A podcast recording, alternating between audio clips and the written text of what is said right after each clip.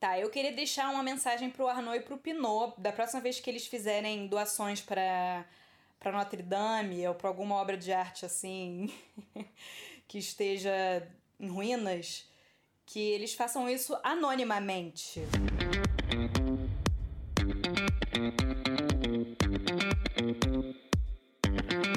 Esse é o High Low, podcast sobre os altos e baixos da moda.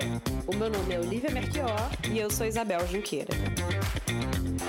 Oi, Oli, tudo bem? Oi, Bel! Estou ao mesmo tempo excitadíssima e nervosíssima com o assunto de hoje, moda e arte. Bem, esse programa é seu, hein, Isabel? Sabe tudo sobre arte, sabe tudo sobre moda. Gente, vamos, vamos baixar, a, baixar as expectativas, mas realmente eu tenho um pezinho nos dois mundos e, e eu escrevo muito sobre isso, principalmente para Vogue, assim.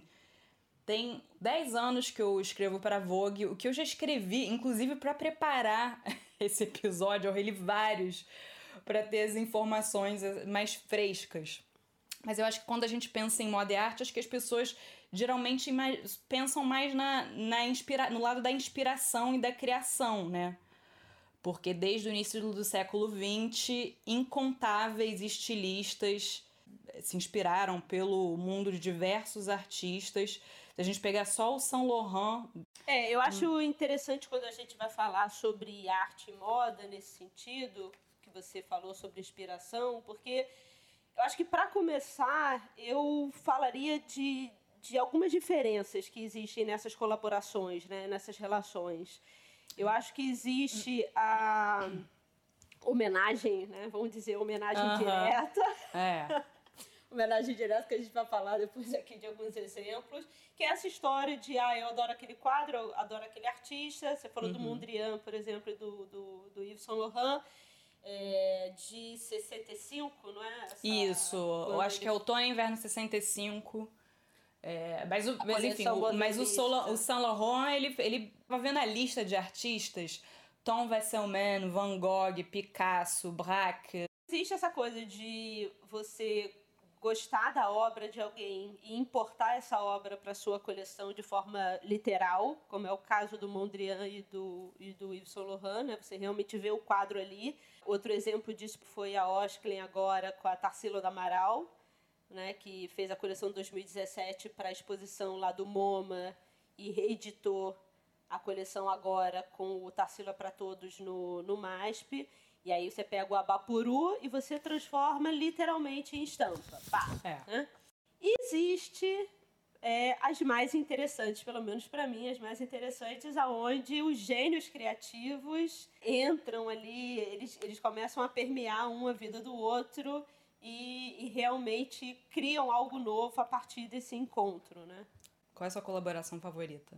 Ah, eu acho que antes de, de, de, falar a favorita, também a gente tem que deixar claro, acho que para os ouvintes, quando a gente fala sobre arte, não necessariamente é só artes plásticas, né? Então, por exemplo, Mercy Cunningham e Camille de Garçon. Acho fantástico, né? Coreógrafo. É. É, então, ela se inspirou nas coreografias para fazer a coleção. De, qual é? Eu não sei o nome daquela coleção. É body meets dress, body meets dress, dress meets body, eu acho que é essa, é, da década de 90, né? E aonde é todas as campanhas, né, a coisa da coreografia. Tem artes plásticas, fotografia, né? Tem diversas colaborações muito importantes na área da fotografia, hum. é, né, da pintura, escultura e por aí vai, ilustração.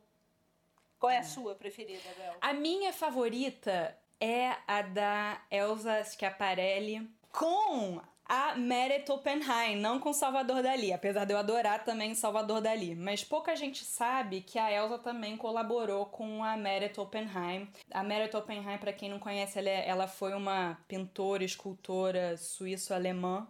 E ela foi para Paris, como todo artista que queria ser alguém no, na primeira metade do século XX, principalmente nas primeiras décadas, ia para Paris. Ela se aproximou dos surrealistas. Ela tem um, uma, uma história super interessante. O pai dela era psicanalista, super próximo do Jung.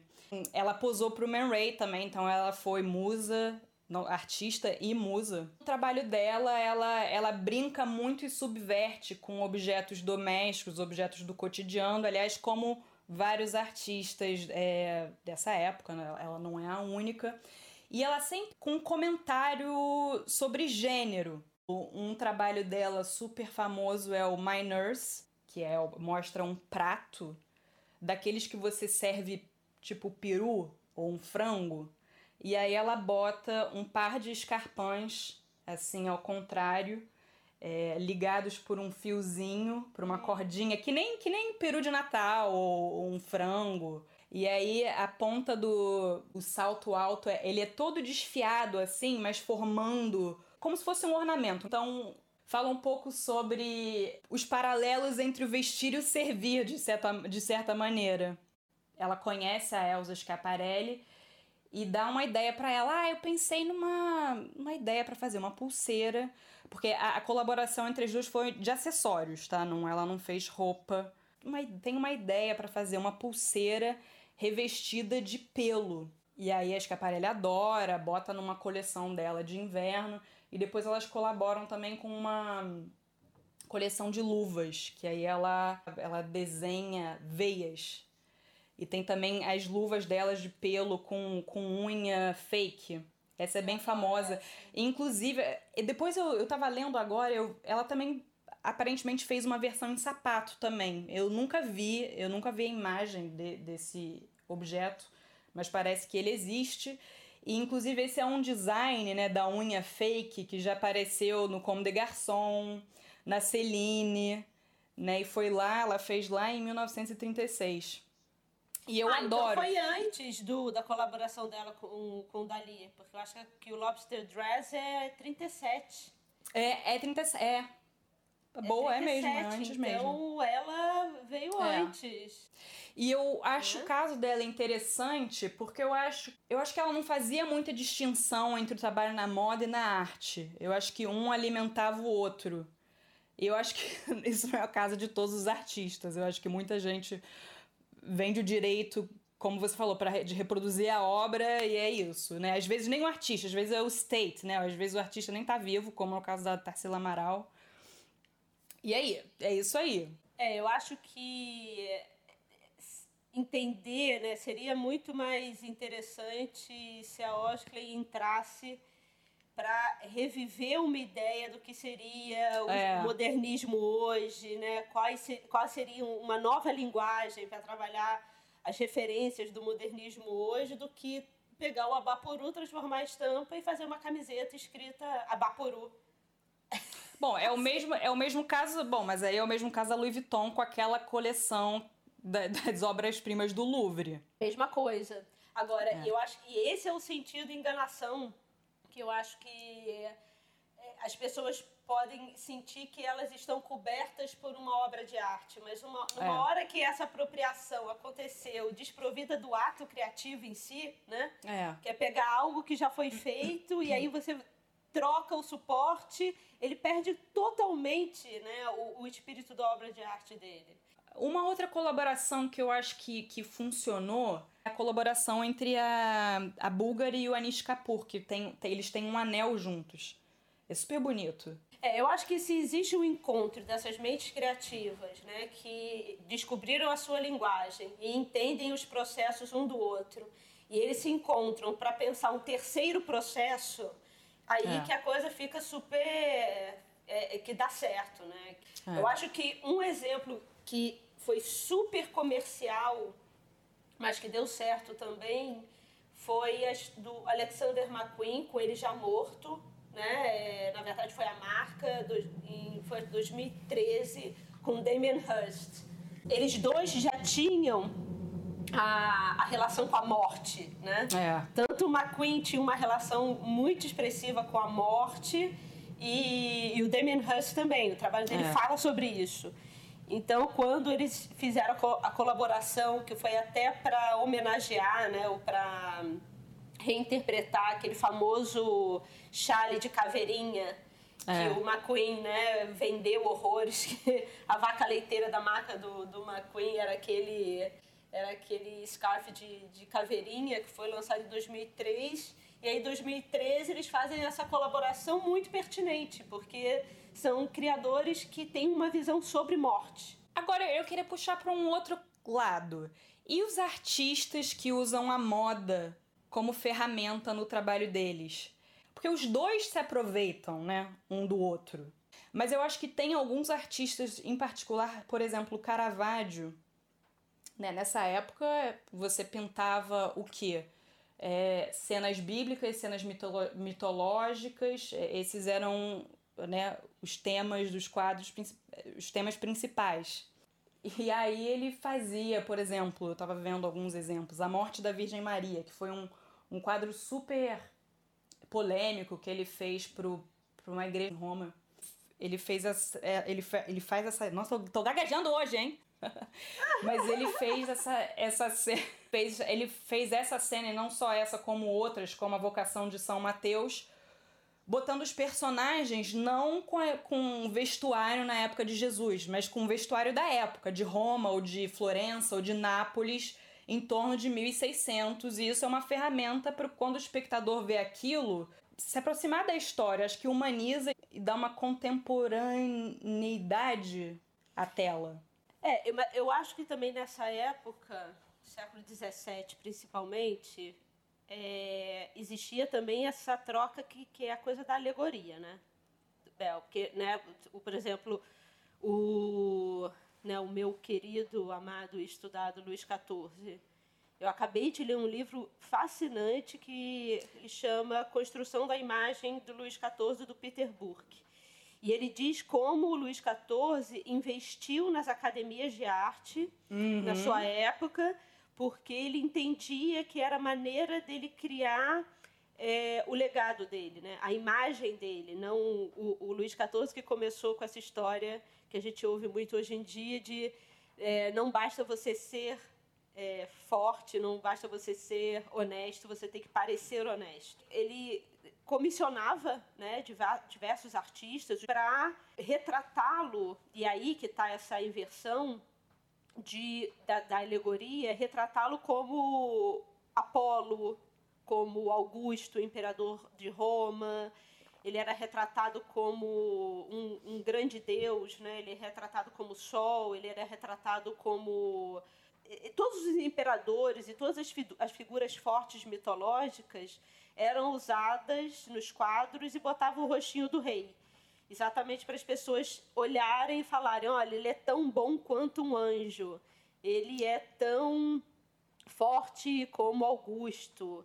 É. é, é, no caso do Caravaggio, como... não, é, não é isso que eu tô falando. É pra pessoa realmente se identificar como se eu fizesse uma cena da Bíblia usando jeans Stan Smith. É, eu, eu acho que a arte ela tem esse poder e eu acho que continua até hoje de, de comunicação, de fazer com que as pessoas entendam o mundo que vivem, né, de uma forma mais literal ou menos literal. Um outro exemplo que eu pensei que aí é completamente diferente, é, que não é exatamente a moda na arte, mas é o vestir, o ato de vestir, são os parangolés do Elliot Sica. Ah, sim. Né? Que aí não é é um, uma roupa, enfim, parece uma, parecem capas, né, feitas de tecidos, de plástico, de corda, de tudo que você quiser. Até hoje é usado em são usados em performances e, enfim, como ele se interessava muito entre a vida e a arte, né, e não ter limite entre um e o outro. Parangolé é isso, né? É, ele tinha muito dessa coisa da, da arte sair do quadro, da função estática dela e permear, é. né? Ele, ele, tem os penetráveis, é. ele queria fazer é. com que você vestisse a arte, entrasse na arte, né?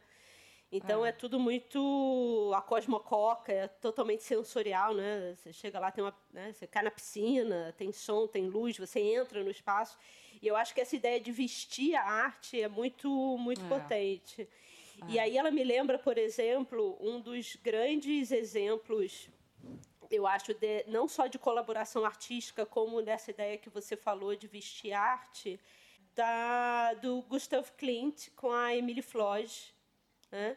que pouca gente... Teve uma matéria, eu acho que uns dois anos atrás, sobre ela, quando a Valentino ela se inspirou na Emily Floyd para fazer a coleção de alta costura. Teve uma matéria na Bazar falando, né? A, a estilista, criadora, revolucionária que foi esquecida no tempo. Né? É. Acabou sendo achatada principalmente pela Chanel. Mas que antes da, da Chanel, a Emily Floss era uma, uma estilista, né? uma, uma, uma empreendedora de moda até, de, de costureira, virou uma dona de, de uma pequena maison e, em Viena e ela né, se apaixona é, é, pelo Gustav Klimt e eles começam a ter uma relação colaborativa fantástica, que eu acho que é um grande exemplo de como vestir, a, a, como a, a, colaboração entre arte e moda se torna potente ao ponto de criar algo como o parangolé, que você é. consegue incorporar no seu dia é, e realmente fazer você vestir a, a, a revolução, né?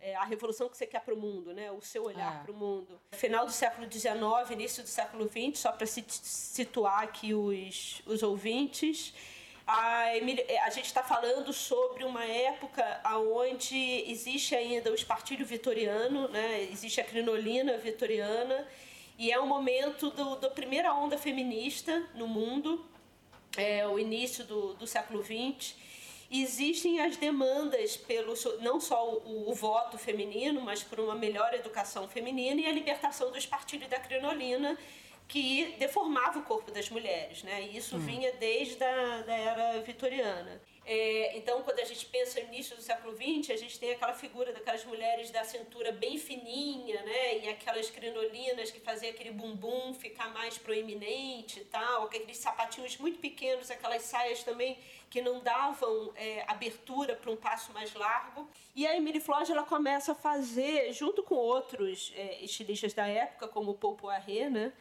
Eles começam a fazer umas roupas inspiradas no Oriente, né? Uhum. nas roupas orientais.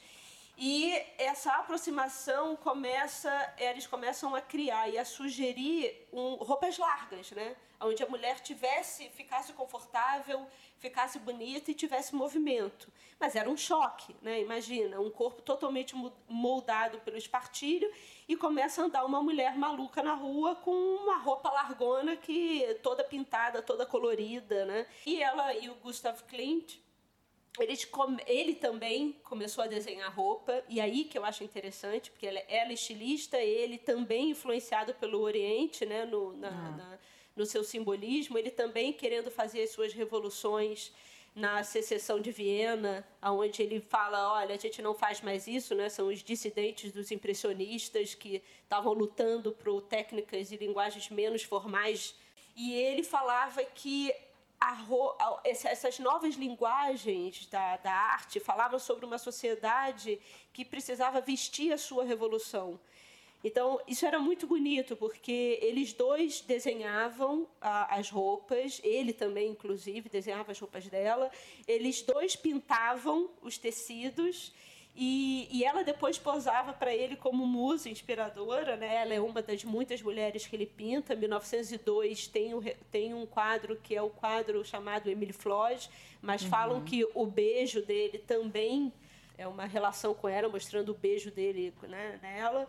É. Mas é, a, a, coisa dele pintar o quadro de 1902 da, da figura dela, né, com essa roupa larga, colorida, é. com essa inspiração oriental, o interessante é pensar que, esse, que esse, essa figura revolucionária que ele pinta estava andando na rua.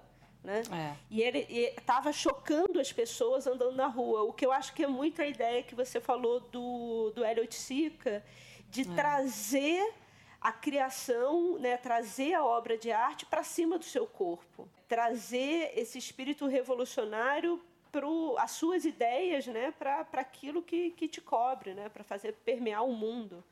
É. Eu acho uma das grandes colaborações da moda é Gustavo Klimt e Emily Floss. E agora lembrei é, de outra que eu esqueci de pesquisar para esse podcast, mas que vou jogar aqui, porque a galera que não souber pode pesquisar, a gente também pode botar link no site, que é a Sônia Delaunay, que eu amo. Fantástica também. E por ser mulher também foi meio achatada, uhum. né, pelo uhum. marido. Exatamente. e ela fez muita estampa também de, de roupa. Ela é um exemplo umas... perfeito Nossa, de vestir. Ela é. é Teve uma exposição maravilhosa dela no. Acho que foi no Museu de Arte Moderna daqui. E as estampas, nossa, é uma beleza. Uma beleza. Eu, eu acho que essa ideia de vestir a obra de arte é muito potente, sabe? Muito intensa, porque muitas vezes, mesmo pessoas que gostam de arte, elas não trazem isso para o seu guarda-roupa, né? Elas não é. trazem essa liberdade que a arte, essa esse desafio, essa nova linguagem, essa maneira de ver o mundo de forma eh, como ele poderia ser e não pelo que ele já foi dado, sobre o que ele é, essa coisa, essa visão vanguardista, né, das possibilidades do objeto. E geralmente o pessoal que trabalha com arte usa o quê? Preto. É. mas, eu, mas eu entendo por um lado, Olivia, porque você vê roupa e a quantidade de roupa que se vê por dia, quem trabalha com moda, é não, mas muito aí, cansativo, né? Não, mas aí, por exemplo, no assim, eu acho que o pessoal da arte não quer se comprometer, quer se neutralizar. Então o curador chega lá, né, como ele, ele pensa cartela de cor, textura, proporção, não sei o quê, de uma forma muito séria, eu acho que ele se neutraliza exatamente ah, para tá, você, tá, você tava, você, ah, tá, você estava falando das pessoas que trabalham com arte. Com arte. Das ah, tá, pessoas que trabalham que com moda, Porque eu acho as que pessoas funciona. de moda tem muita gente, tem muita gente que né, adota o preto como é, mas assim, eu acho que a, a galera de moda é, é, diferente. Assim, a galera de moda, eu acho que descobre-se um, não neutraliza, descobre-se uhum. algo ícone e fecha ali para você não ter mais que enlouquecer e, uhum. e, e, e, ficar pensando na roupa o tempo inteiro, na sua própria, já que você pensa na dos outros o tempo inteiro. Então, por exemplo, Michael Kors resolveu, camiseta branca, terninho preto, já, já entendeu? Óculos Aviator. Aviator, já deu certo. Ano Winter, hum. botou o Chanel, deu certo, fica ali, entendeu? É. Só usa Prada, tá tudo certo. É. Todo mundo já sabe, ela não tem mais que pensar naquilo. É, Reiko Akubo, né? Com aquela jaqueta de couro dela, aquela coisa meio punk, que só veste de preto, mas é um preto meio punk, entendeu? Então já é. tem a figura ali hum. é, organizada. Mas eu acho que o pessoal da de curadores de arte não, curadores de arte não querem virar o centro do questionamento sobre a cartela, sobre a é. proporção, é. sobre a textura, e aí se neutraliza para o tudo bem, né, né para o quadro prevalecer. Mas eu acho que essa coisa de trazer a arte para a nossa vida, é, um grande exemplo é aquele livro que eu acho que não lançou ainda, eu acho que vai lançar só em junho, mas a gente já falou aqui, que são ah, os artistas é. uhum. e as roupas que eles vestem, né? Artistas lendários é, e as roupas que eles vestem. É, isso eu acho. Eu, eu, dei um sneak peek, porque já saíram algumas referências, mas é, mu é muito bacana ver como os artistas trazem para o seu dia a dia a, as rupturas de mundo que eles estabelecem né, no, é. nas suas obras. Então, a Yoko Sama, aquele exagero gráfico dela, ela é maravilhosa, né? é. né? Ela se veste com um quadro dela. Né? É. Né? O Pollock, que tinha, né, que tinha aquela, né, aquela, aquela visão também transgressora, ele tinha uma maneira de se vestir beatnik, né, que era muito contesta contestada na época, aquela coisa meio trabalhador, né? É. Eu sou da arte, mas eu visto camiseta e calça jeans como um um trabalhador convencional, é, tirando essa coisa da arte nesse, nesse status de, né, de elitista, é, da mesma forma que ele fazia no, nos quadros. É, Joseph Baez com aquele chapéuzinho é, de. Né, com é, certeza. Isso eu acho muito, muito bacana. Ver como os artistas se vestem. Qual é o que, para você, qual se veste melhor? Eu tô pensando aqui. Em quem eu acho? Ah, eu adoro Pollock, sabia? Naquela coisa beat dele. Agora, para mim, assim, o que eu amo mesmo, que eu acho fofo, incrível, é o David Hockney. Olha! Porque ele, ele vai todo colorido, assim. Ele, é. a, né, a obra dele, a é, gravata tem, é. dele é verde, o, ele, ele tem aquela coisa bem inglesa, formal, mas ao mesmo tempo tem aquela ironia da formalidade, né? É. E ele, ele, ele, ele, ele, ah, ele é quase camp.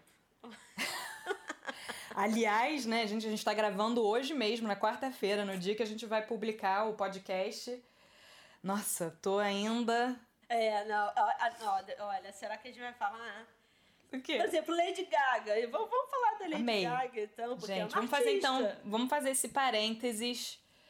É, foi, foi muito maravilhosa aquela performance da Lady Gaga. Billy Porter também foi. Eu acho. Mas assim, o camp do camp do camp, eu achei o Billy Porter. Sabe por quê? Hum. Porque o camp. Gente, agora eu te dei um parênteses aqui, daqui a pouco a gente É. volta pra arte. Mas assim. É. Ah, mas tá no MET, né? O MET, museu, arte, camp, né? Mas. Porque, o- porque o camp, ele precisa ser ru- meio ruim, entendeu? É, entendi. O dela tava muito polished. Tava muito bom, tava muito bom. Mas eu acho que no quesito performance, eu achei o dela maravilhoso. Eu, eu- é, foi maravilhoso, mas eu acho que em camp ele, ele porque assim aquela asa dourada, aqueles caras que estavam segurando ele eram seis homens sem camisa, mas os caras não eram todos musculosos incríveis. Tinham uns que eram meio mais ou menos. E aí ele É tava que eles arranjaram ali na última. an- Uma hora antes de. É, pegaram ali num, alguém faz, na rua, falando: ah, boy, vem aqui, tira a É. camisa, bota essa calça dourada pra segurar. E aí depois ele com aquela asa dourada e com aquele leotar dourado, mas com uma barriga, rolou uma barriga ali acontecendo. Não tava perfeito. Eu acho que nisso que ele ganhou o camp. É. Porque parecia sério, parecia que ele estava levando aquilo muito a sério, mas quando você olhava assim, cara, não, não, não tá, não tá rolando. Esse cara te segurando aí parece um boy ali da esquina. Cuidado pra não te deixar cair, né? É, e aí ele levanta aquela asa também, aquilo É. não, não tava espetacular, mas eu acho que é nisso que ele ganhou. É, é, nesse. nesse é, é verdade. Agora pensando bem, concordo com você. Mas eu acho que os, a Lady Gaga e ele estavam, né? É, tava especialmente... Para a para. Tava para a para. É. Mas tá bom, vamos voltar? Tá, vamos. Eu queria voltar pro Yves Saint Laurent. Bom, a gente falou das diversas inspirações, homenagens, é, do Yves Saint Laurent. Eu falei que ele foi a primeira pessoa a ter uma exposição, né? Num grande museu. E foi a partir dessa exposição, no início dos anos 80, que ele. que uma marca de moda começou a construir um acervo, porque antigamente ninguém guardava nada. E aí você se pensa, né, enquanto uma obra de arte quase, né? E o e o, o Saint Laurent não diria que ele se achava artista, mas o Pierre Berger com certeza. Teve uma exposição do Warhol, né? O Pierre Berger, sócio do Saint Laurent. É, teve uma exposição do Warhol aqui, deve ter uns 10 anos isso. E aí, é, tinham várias salas, era uma exposição de retrato, se não me engano, e tinham várias salas assim divididas por artistas, é, assim, né, das diversas profissões, assim.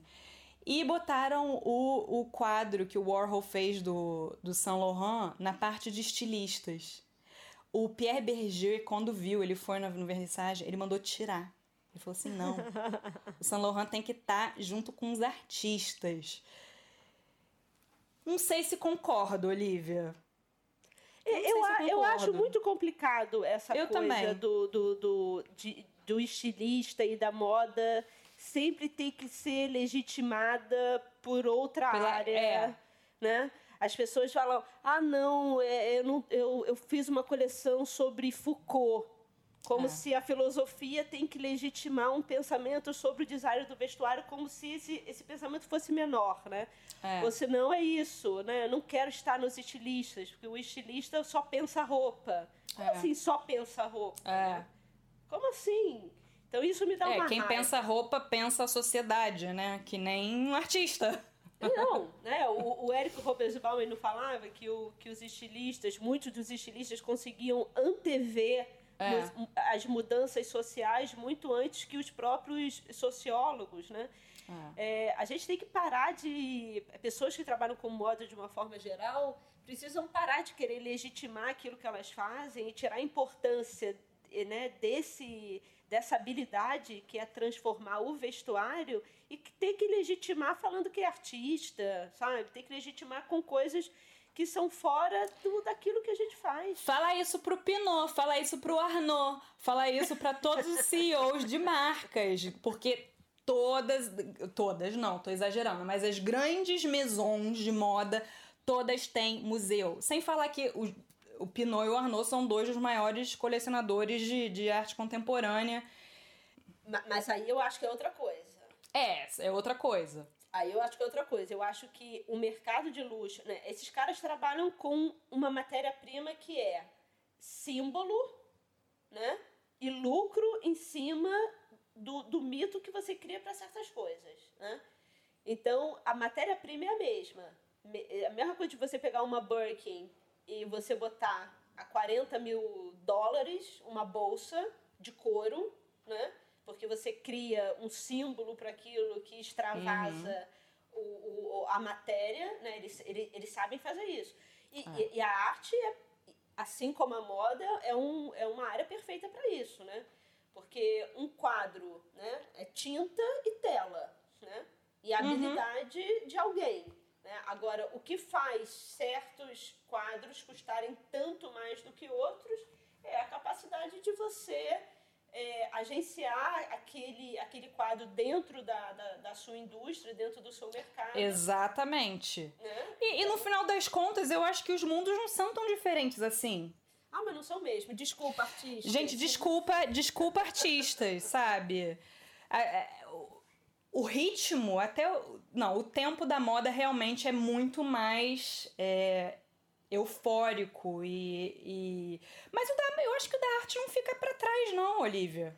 Principalmente Imagina, dia, né? É só você ver a quantidade de feira, a quantidade de exposição, de leilão. E são, esse, são essas instituições que, que, que definem o que é boa arte hoje e o que tá, tem valor no mercado. Então. É, o, o Heidegger, ele falava é, na origem da obra de arte, no livro dele, ele fala uma coisa que para mim é perfeita. Ele fala que a obra de arte, né, o gênio criador, a aletheia, que é o desvelamento, né, quando acontece esse rompante de alguém trazer para o mundo algo que arrebata, ele é um momento. Na hora que o quadro foi para o museu, ele se tornou produto. É isso. É. Né? Eu acho que a criação, que é essa capacidade de você mergulhar num processo e né? E me desculpa, mas assim, esse processo, ele nunca é pacífico, ele nunca, ele nunca é um lugar de, de sorrisos, é. ele nunca é um lugar tranquilo. Ele é um lugar muito seja complicado. uma criação não e seja uma criação de moda né qualquer ou de uma. arte qualquer tipo de criação qualquer tipo de criação né você vai é, tirar uma foto escrever um livro é, fazer uma roupa criar uma joia é, existe, obviamente, a produção disso para o mercado, para vender, em todos, né? Tem os best-sellers aí, né? E tem aquele livro que, por exemplo, ou aquele design que te carrega a alma e você entra num fluxo, que é essa leteia que o Heidegger fala, de desvelamento, ao ponto de você trazer para o mundo algo que surpreende, que impressiona, né? Seja na arquitetura, seja no, no, no design de mobiliário, no design de carro, né? É. Mas existe esse momento desse processo do, da, do, do, do desvelamento, né? Mas é um processo que, quando ele cessa, né? o que o resultado dele é o resultado desse processo, mas uma hora que ele ele acaba, né, que ele vira o produto, esse produto ele é um, algo num quadro na parede, é o que o Heidegger fala, né? Ou ele é um vestido. Agora, existem pessoas que se comprometem e têm a capacidade ou resistência de se jogar nesse processo criador, uhum. que, é, né, que é, é dilacerante por mais tempo. Né? E tem pessoas que sucumbem a né, a, ao suicídio, a, que não aguentam, como Alexander McQueen. Fazia apresentações que misturava é, cenário, figurino, música, né? E era uma pessoa que realmente tinha esse processo criativo doloroso. É, não. não. e o desfile, assim, é, é, é alguns desfiles, muitos desfiles do McQueen é arte, eu acho, eu considero arte. É uma performance, né? É. é. É, uma performance artística. Agora, ah, mas aquilo é para vender o vestido. É a mesma, mesma coisa do processo. também, Depois você vai vender o quadro. Depois é, você vai vender o quadro. Agora, a coisa do processo em si é o que eu acho que quando tem muitas das marcas, né, que vêm importar a, a obra pronta, ela não entende que está esvaziada de ato, né? É. Porque o, o, o, o, ato artístico, você se inspirar na arte, é você se inspirar na potência que ela te traz, é o encontro, é nesse. É. É, é, é, nesse turbilhão, nessa coisa de ver o mundo de uma forma invertida, né? de trazer, de revelar, de trazer uma visão de possibilidade de, de do que pode ser pensado daqui para frente. Né? Hum. Lembrando que também, quando isso acontece, geralmente as pessoas são taxadas de loucas, né? É. Quando você vê algo, algo novo na sua frente, dificilmente você categoriza como bom ou ruim. Né? Porque é. se você nunca viu, você não sabe como categorizar, então você tem que pensar sobre aquilo. Então, se você pega uma obra já feita, você esvaziou totalmente o processo onde ela foi criada, que é o que a confere como obra de arte. É. O que importa não é a cartela de cor do, do, do, do do, do, da Tarsila do Amaral. O que importa é a inversão de mundo que ela estava que ela estava querendo trazer na hora que ela estava pintando, né? É. O que importa não é você trazer um polo e, e, e fazer ali um, um, ritmo e tentar imitar o que ele fez. É desprovido de alma aquilo, de, de do é. ato criativo, né? Porque ele ele está imerso em todo um, um rompante criador numa visão de mundo que, que na hora que você só importa o que ele fez como produto final, você, você não entendeu nada. Né? Ah. Não entendeu nada. Né? E aquilo é um produto, no final, vira um quadro. Né? O que importa é o Pollock. Né? Então você compra, na verdade, um pedacinho dessa ruptura que ele criou, ele. Né? E aí você tenta minimamente ter uma vida né, que veja, que, que, que tem uma ruptura ali no, no, no, no, seu museu, na sua casa. Mas o que importa é o Pollock. É. O que importa. Agora, eu lembrei outra, outra, outra colaboração da década de 90 também, maravilhosa, é, que foi a Cindy Sherman com Cama de Garçom também. Olha, é verdade. Nossa, essa, essa você tirou do fundo é. do baú, nem lembrava mais disso. Eu, eu acho que a, Rei, ela tem essa. Como ela tem uma, uma visão vanguardista muito definida do que ela quer, toda vez que ela fez as colaborações, e ela né, tem várias, ela se inspira na arte, mas dessa maneira muito interessante, que é fazendo essa união de mundos, de visões de mundo, e não só importando algo já feito pelo outro, mas ainda mais porque ela tem essa postura que ela, ela, ela tem uma, um processo criativo tão forte que ela também fagotiza o outro, né? É, é impossível não levar em consideração a, o gênio criador da Rei Kawakubo é, quando você vai fazer uma colaboração. Mas a Cindy Sherman e a Rei Kawakubo fizeram uma série de fotografias, né? De, de inspirações Publicidade. publicidade. E, e a, Cindy Sherman já fez alguma outra colaboração com alguma ah, outra sei. marca? Porque a Cindy Sherman tá sempre em desfile, assim. Ela tem um pezinho no mundo da moda, ela curte. Eu mas, acho que tem mas... tudo a ver também com o trabalho dela. Exatamente, né? né? Porque assim, é que nem a história lá do, do Luís XIV, que o mundo é um palco, né? Então, ou Exatamente. seja, não basta eu ser forte, eu ser um bom rei. Eu tenho que parecer um bom rei e isso é a moda que vai fazer e a arte que vai divulgar, a Cindy Sherman traz isso também para quem não conhece. A Cindy Sherman, é, ela trabalha... É... Ela vai explorando estereótipos da mulher, é... E não só isso, assim, ela, eu adoro aquela série dela...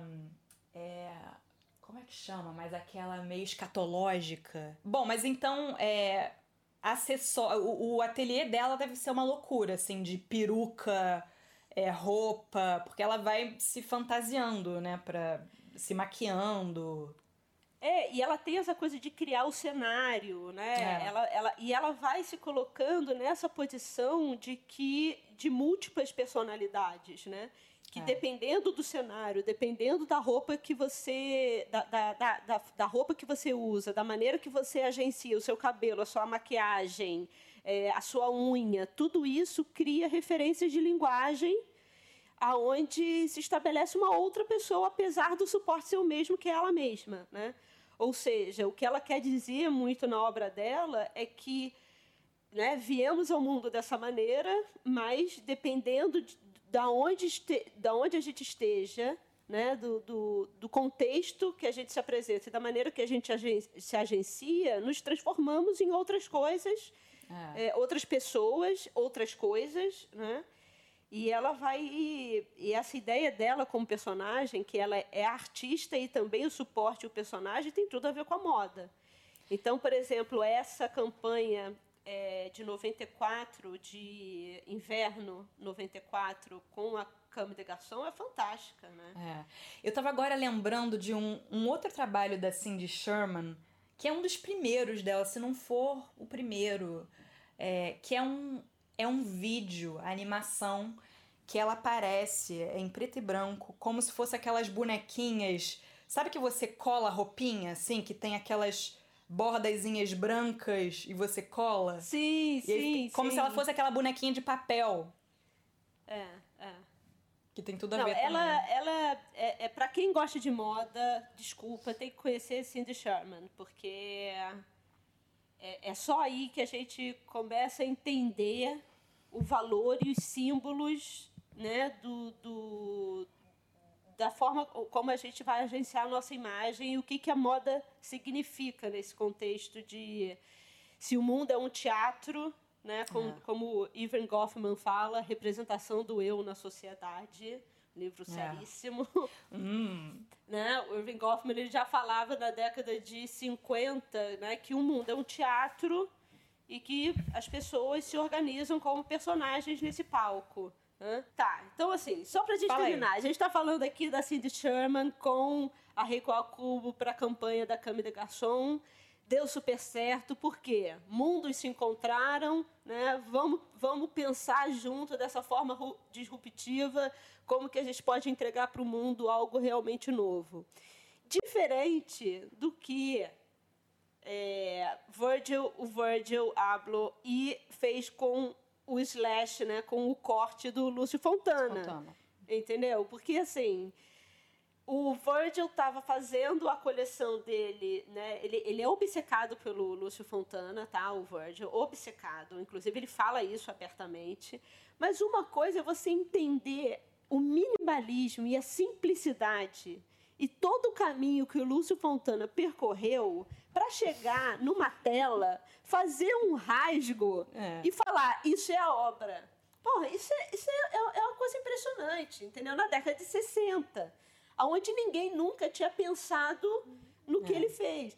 A outra coisa é você ver essa exposição, voltar para o seu ateliê e sair é, é metendo o, o, o, o estilete na coleção achando que só porque você viu a obra do Lúcio Fontana e o, e o, o interessante é o rasgo e não o pensamento atrás do rasgo. Aí ele vai na Fundação Prada, volta para o seu estúdio, começa a fazer corte na coleção inteira, achando que isso vai elevar aquela é. coleção à, à, obra de arte, porque o Lúcio Fontana fez aquilo na década de 60. Não, gente, não. Ai, Virgil, para, né? Menos. Não. Não, não façam isso. Para, Virgil, né? Menos. Menos total. Não é possível. Sim, não é isso que vai tornar a sua coleção mais interessante. Que e é você assim, importar isso... o produto final. E você, você não parece até que isso parece coisa de estudante final de. Uma coisa bem boba, né? Bobo. Isabel, ele fez uma camiseta. Eu não sei se você viu essa camiseta, que era é, tinha o designer gráfico, que é o, o Fronzone, fez o, o a chamada para a exposição do Lúcio Fontana em 66. E aí era uhum. escrito Fontana é, Galeria La Polema, Gênova, não sei o que, papá, outubro de 66. E aí, esse designer gráfico, o, o Franzoni, ele pegou e fez um slash né, no meio, e aí ele abriu levemente o escrito. É fenomenal, uhum. né? Que é. também é uma colaboração entre designer gráfico, entendendo artista, o processo é. do cara, fantástico.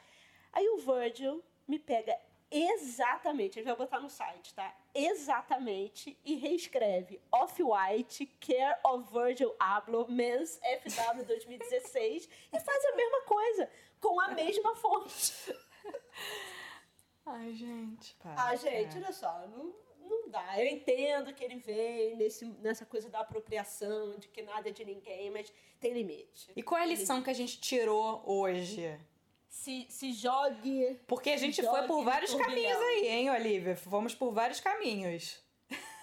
Mas eu acho que assim, eu acho que lição, eu não sei, eu acho que a lição que a gente traz hoje é arte e moda é muito mais do que importar a obra final para a sua coleção, é, é, achando que ela vai ter mais valor artístico porque você estampou o quadro de alguém.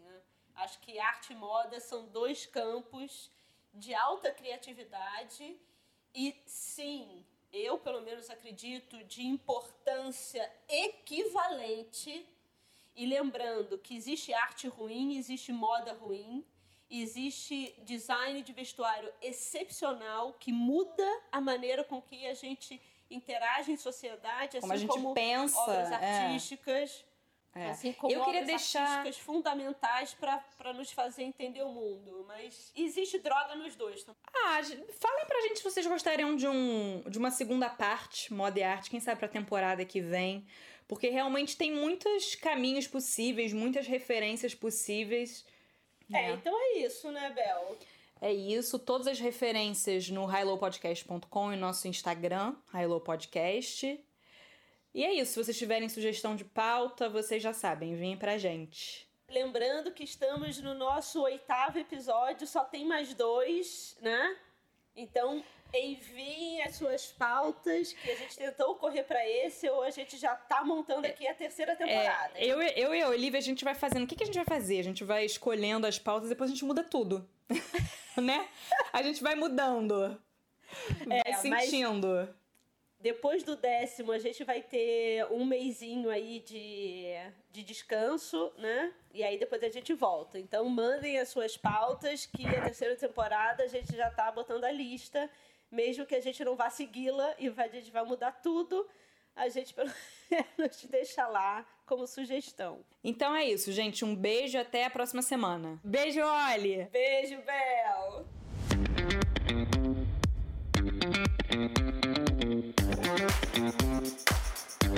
Hey!